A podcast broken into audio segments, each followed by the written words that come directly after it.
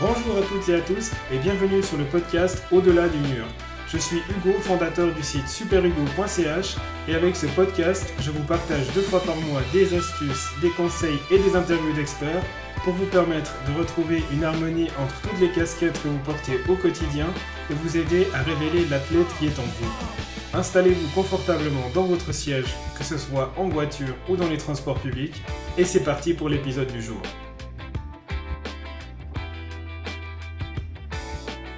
Ce qui va faire que cette fois, vous allez perdurer dans la course à pied, c'est la structuration de votre entraînement. Dans l'épisode précédent, on avait fait un cours de maths un peu simpliste certes, mais il avait pour but de démontrer que nous arrivions à trouver du temps pour nous entraîner si on planifie nos journées. Dans cet épisode, on monte un peu en régime avec un peu plus de détails.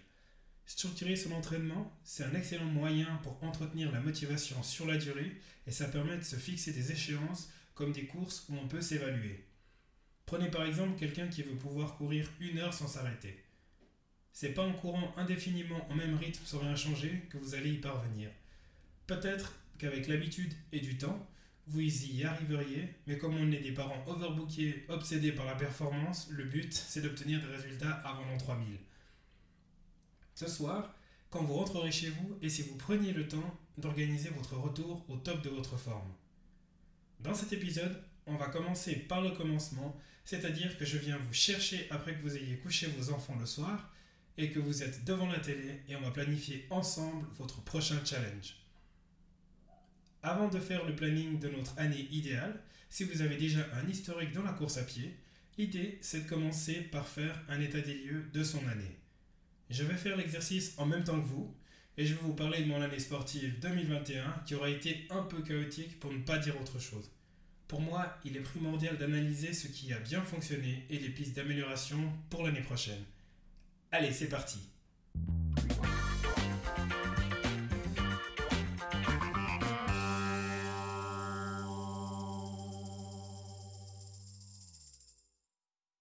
L'année 2020 a quasiment été une année blanche en termes de course. La seule à laquelle j'ai participé, c'est celle des 10 km de Payerne en février 2020.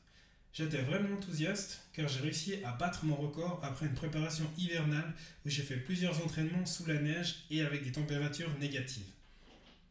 Quand tout s'est arrêté au début du printemps 2020, beaucoup de personnes ont arrêté de faire du sport car c'était des personnes qui avaient besoin de la pression des compétitions pour s'entraîner. Personnellement, j'en étais pas à ce stade. Je cherchais à progresser le plus possible et le fait de ne pas avoir de compétition allait me permettre de mieux me préparer. Sauf que l'arrêt a duré plus longtemps que prévu.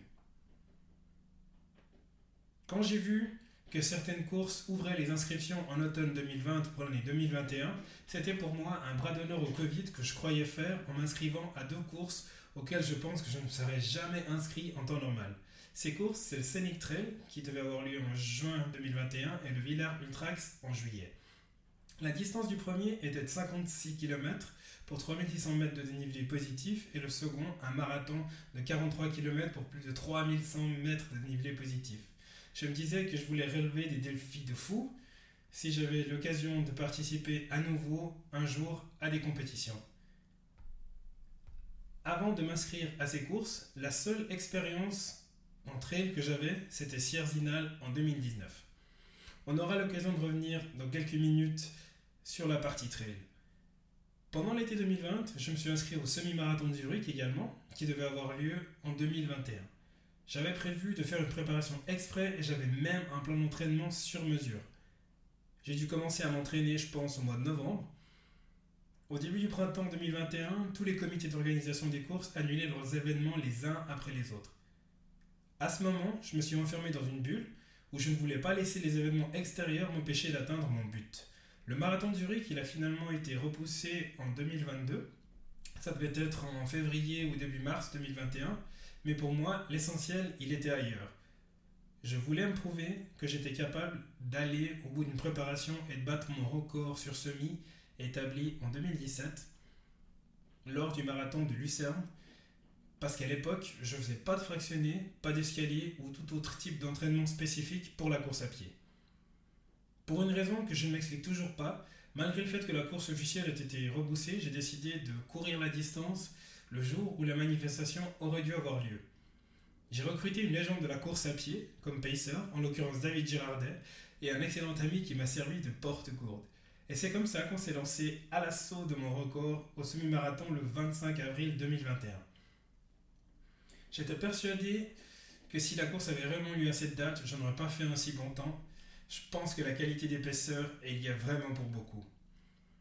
J'aurai l'occasion d'en avoir le cœur net lors de la revanche en 2022, en espérant que la course officielle puisse avoir réellement lieu.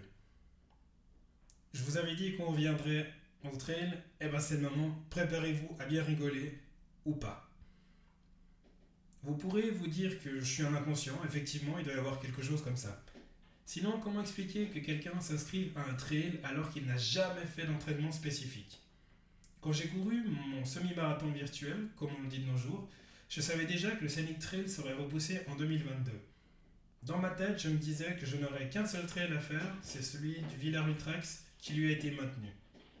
J'ai jamais réussi à enchaîner après le semi-marathon avec une préparation de trail. La vie de famille, notre déménagement et l'incertitude, certainement, ont joué un grand rôle dans le fait que je ne me sois pas entraîné. Le seul marathon que j'ai parcouru de ma vie était celui de Francfort en 2019 et je l'avais couru à l'époque étant blessé sur route. Pour la petite histoire, je m'étais blessé la semaine après Sierzinal justement.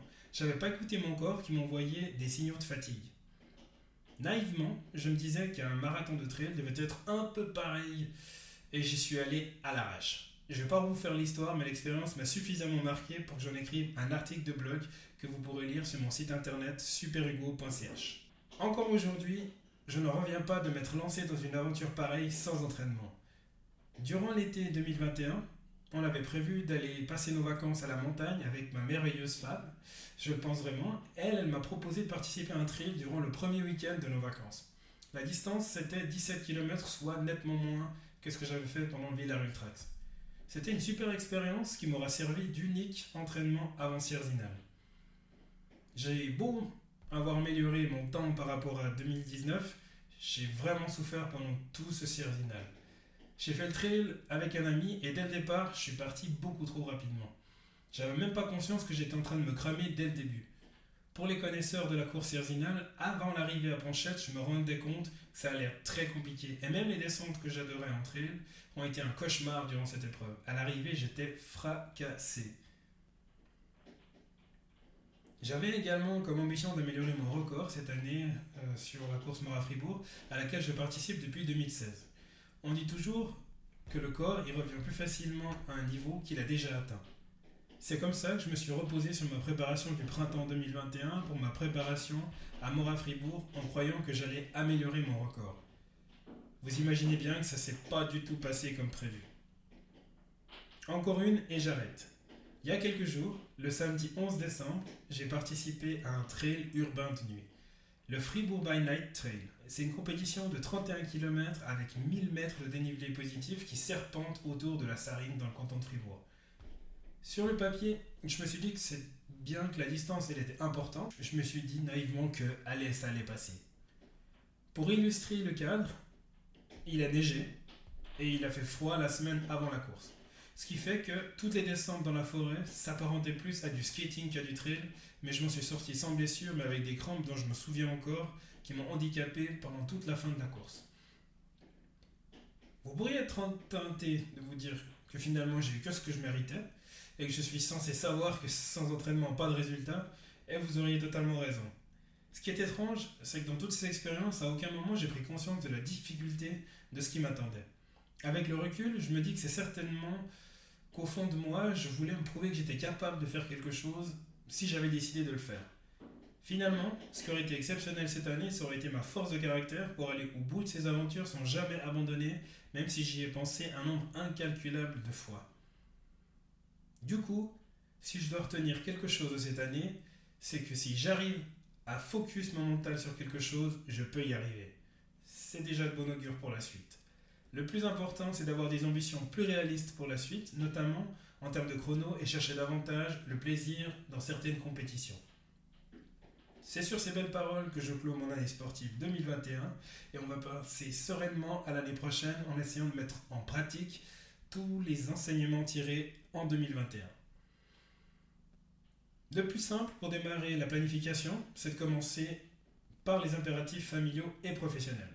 Si vous avez des enfants en bas âge, votre préparation dépendra beaucoup d'eux. Certaines personnes vont s'entraîner le matin avant qu'ils se lèvent, chose qui est nettement plus facile en été qu'en hiver, et d'autres vont privilégier les entraînements durant la pause de midi ou le soir quand les enfants sont couchés. On aura l'occasion plus tard de peser le pour et le contre des entraînements le matin ou le soir. Vous avez certainement une ou plusieurs courses que vous avez toujours voulu faire, eh bien ça tombe bien. On est actuellement en décembre, même fin décembre, donc en fin de saison pour la plupart des coureurs en extérieur. C'est le moment idéal pour préparer la prochaine saison, notamment en termes de préparation physique. Le but étant d'être prêt pour les premières compétitions du printemps. En ce qui me concerne, j'ai jamais vraiment été un expert de la préparation hivernale. Je préfère faire d'autres activités, voire rien du tout, et j'ai ramé toujours, toujours en début de saison. Cette année, j'ai décidé que c'était terminé on va faire un focus sur les mois de l'année pour trouver les moments d'entraînement et de compétition.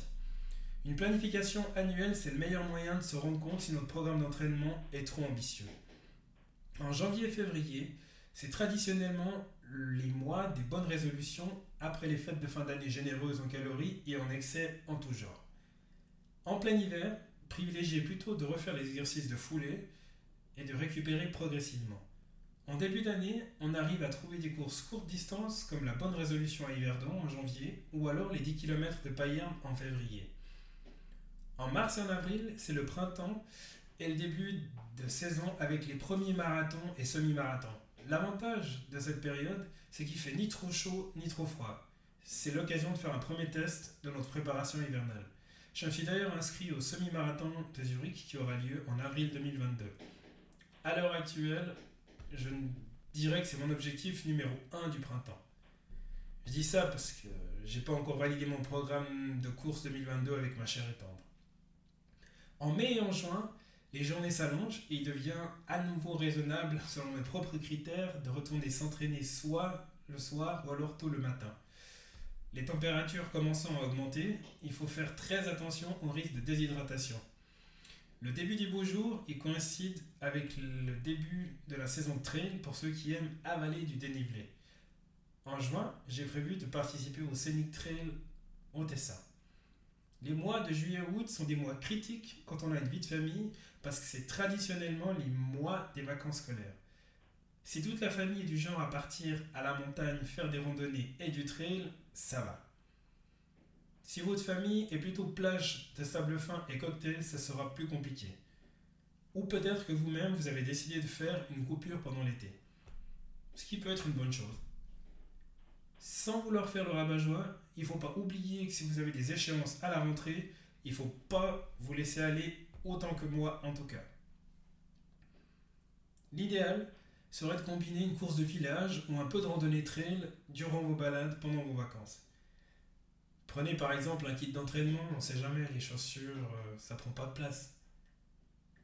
En septembre, c'est la rentrée scolaire, le retour des courses de fond du type semi-marathon et marathon.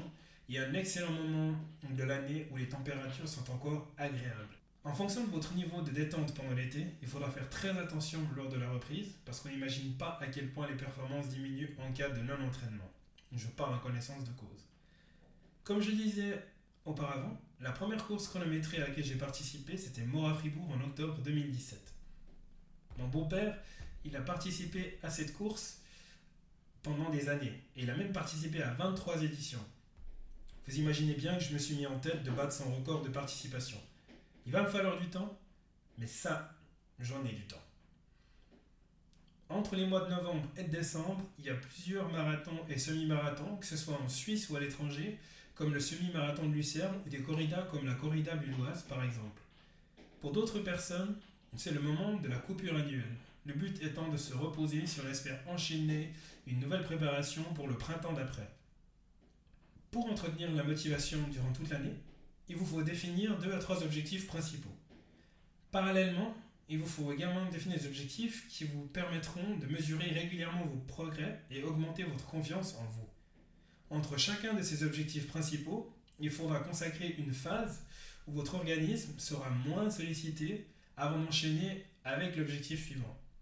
L'une des erreurs que j'ai faites cette année, c'est que j'ai cru que je pourrais enchaîner directement après ma préparation semi-marathon par une prépa trail, et en fait, j'ai rien fait du tout. Je suis pas un sportif d'élite et j'ai une famille et un travail à plein temps. Ce sont des éléments qui pèsent sur une préparation. Le fait de choisir des objectifs réalistes est donc extrêmement important, voire critique. Un autre élément, c'est de savoir si vous êtes prêt à faire ce qu'il faudra pour atteindre vos objectifs. Si vous le faites pour quelqu'un d'autre, oubliez, ça ne marchera pas.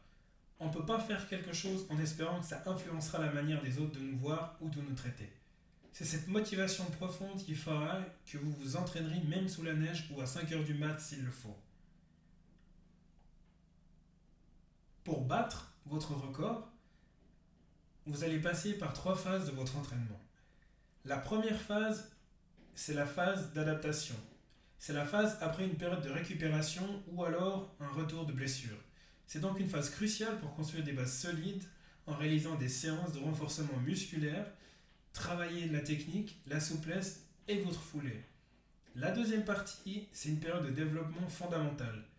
C'est pendant cette période que vous allez augmenter votre charge de travail jusqu'à votre volume kilométrique maximum. Vos entraînements seront composés de fractionnés, de sorties longues. C'est la phase qui vous permettra de gagner en confiance, d'améliorer votre vitesse et votre tonicité musculaire. La troisième phase, la période de travail spécifique. Pendant cette phase, vous allez travailler de plus en plus souvent à l'allure cible de votre course. Vous vous demandez combien de séances par semaine il va falloir faire pour progresser eh bien, après avoir défini les courses auxquelles vous vouliez participer, le but est d'intégrer une planification des entraînements qui sont en harmonie avec votre mode de vie. Si vous avez écouté le dernier épisode, vous saurez de quoi je veux parler, sinon je vous invite à l'écouter. Je vous mettrai le lien en description. En synthèse, si vous vous rendez compte qu'il vous reste 30 minutes par jour pour faire ce que vous voulez, le but, c'est peut-être pas de partir sur un programme d'entraînement avec 100 km par semaine. Mon volume d'entraînement était d'environ 40 km par semaine, à raison de 3 à 4 entraînements par semaine. Ça, c'était pour quand je m'entraînais pour le semi-marathon. Aujourd'hui, avec ma nouvelle vie, je suis plutôt autour des 30 km pour les meilleures semaines. Pour 2022, mon objectif, c'est de conserver cette moyenne, mais toutes les semaines. Trois séances par semaine peuvent être suffisantes pour progresser si vous allez à l'essentiel au niveau de vos entraînements. Plus, c'est du bonus, mais moins, le corps risque de ne pas être suffisamment stressé pour créer les conditions qui vous feront progresser. Tout dépend à nouveau de ce que vous recherchez en pratiquant la course à pied. On parlait avant du meilleur moment pour s'entraîner. Tout va dépendre à nouveau de votre mode de vie, de votre travail et de votre vie de famille. Certaines personnes, pas moi, sont capables de se lever tous les matins avant le lever du soleil et aller s'entraîner peu importe la météo. Ces personnes-là, je les admire. D'autres personnes s'entraînent pendant la pause de midi. C'est mon cas. Je trouve que c'est un excellent compromis pour impacter le moins possible le travail et la vie de famille. Il faut quand même une sacrée dose de motivation pour sortir après 20 heures pour s'entraîner alors qu'on a encore toute une journée dans les pattes. Finalement, peu importe le moment où on s'entraîne, bien que je trouve plus facile le fait de s'entraîner durant la pause de midi, et les avantages à s'entraîner tôt le matin tout comme tard le soir. La principale, d'après moi, est la motivation. Le retour au calme, il sera certainement plus compliqué le soir, surtout si vous avez eu un entraînement difficile. Votre corps, il a besoin de temps pour revenir à son état normal et c'est parfois du temps de repos en moins pour vous. Si vous optez pour cette solution, je vous recommande de bien choisir les aliments que vous allez manger après votre entraînement pour éviter les problèmes de digestion une fois au lit. En gros, la raclette, après la séance de fractionner, c'est délicieux, mais clairement pas la meilleure des idées.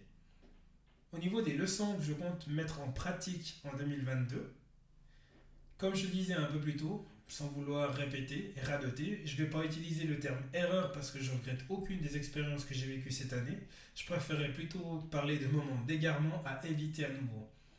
L'improvisation va laisser la place à davantage de préparation et je vais tout faire pour m'interdire de participer à une course pour laquelle je ne suis pas du tout préparé.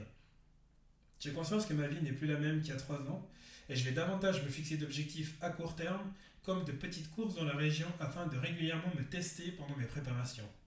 C'est pas le jour de la course qu'il faudra que je peaufine ma préparation. Je serai prêt ou je resterai à la baraque. J'ai fait une liste des compétitions à laquelle j'aimerais participer l'année prochaine, avec des courses intermédiaires qui me permettront d'accumuler de la confiance ou d'apporter des changements à mon programme d'entraînement en vue de mes objectifs principaux. Et le fait de reconnaître qu'on ne va pas battre son record à chaque course m'a demandé de faire un immense travail sur moi-même. C'est le piège de la performance à tout prix. S'il y a une chose dont je voulais pas entendre parler après mon semi-marathon du printemps, c'était d'entendre parler de coupure. Et pourtant, pour quelqu'un qui a débuté la course à pied sur le tard comme moi, passer de 500 à 1500 km l'année d'après laisse forcément des traces. Il faut respecter une pause après un gros plan d'entraînement pour vous reposer tant physiquement que mentalement. Le but, c'est que vous pensiez à autre chose et que vous redécouvriez le plaisir de faire du sport. Pour les amateurs, on parle de 2 à 3 pics de forme par an on sera performant. Pour les sportifs de haut niveau, c'est 3, peut-être 4. Entre chacun de ces pics, il y a des phases de coupure. Pas des phases totalement inactives, mais des phases où on va reprendre les bases et faire des exercices de foulée, refaire des exercices de renforcement.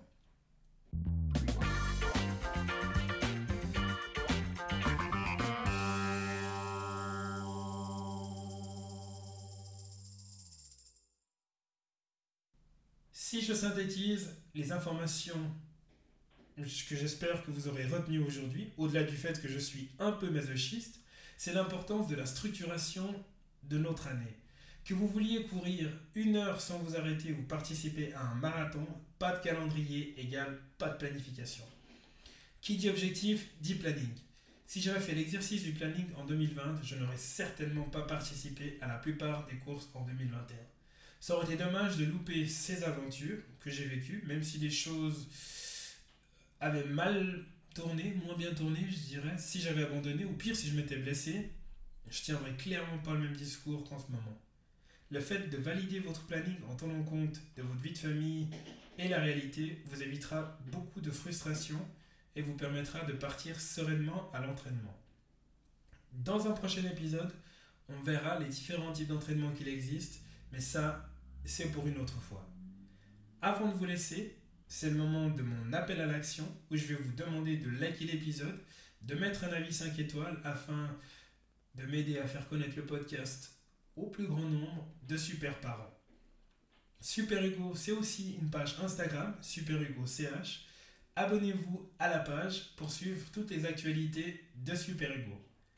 Portez-vous bien je vous souhaite de très belles fêtes de fin d'année et je me réjouis déjà de vous retrouver en 2022 en pleine forme.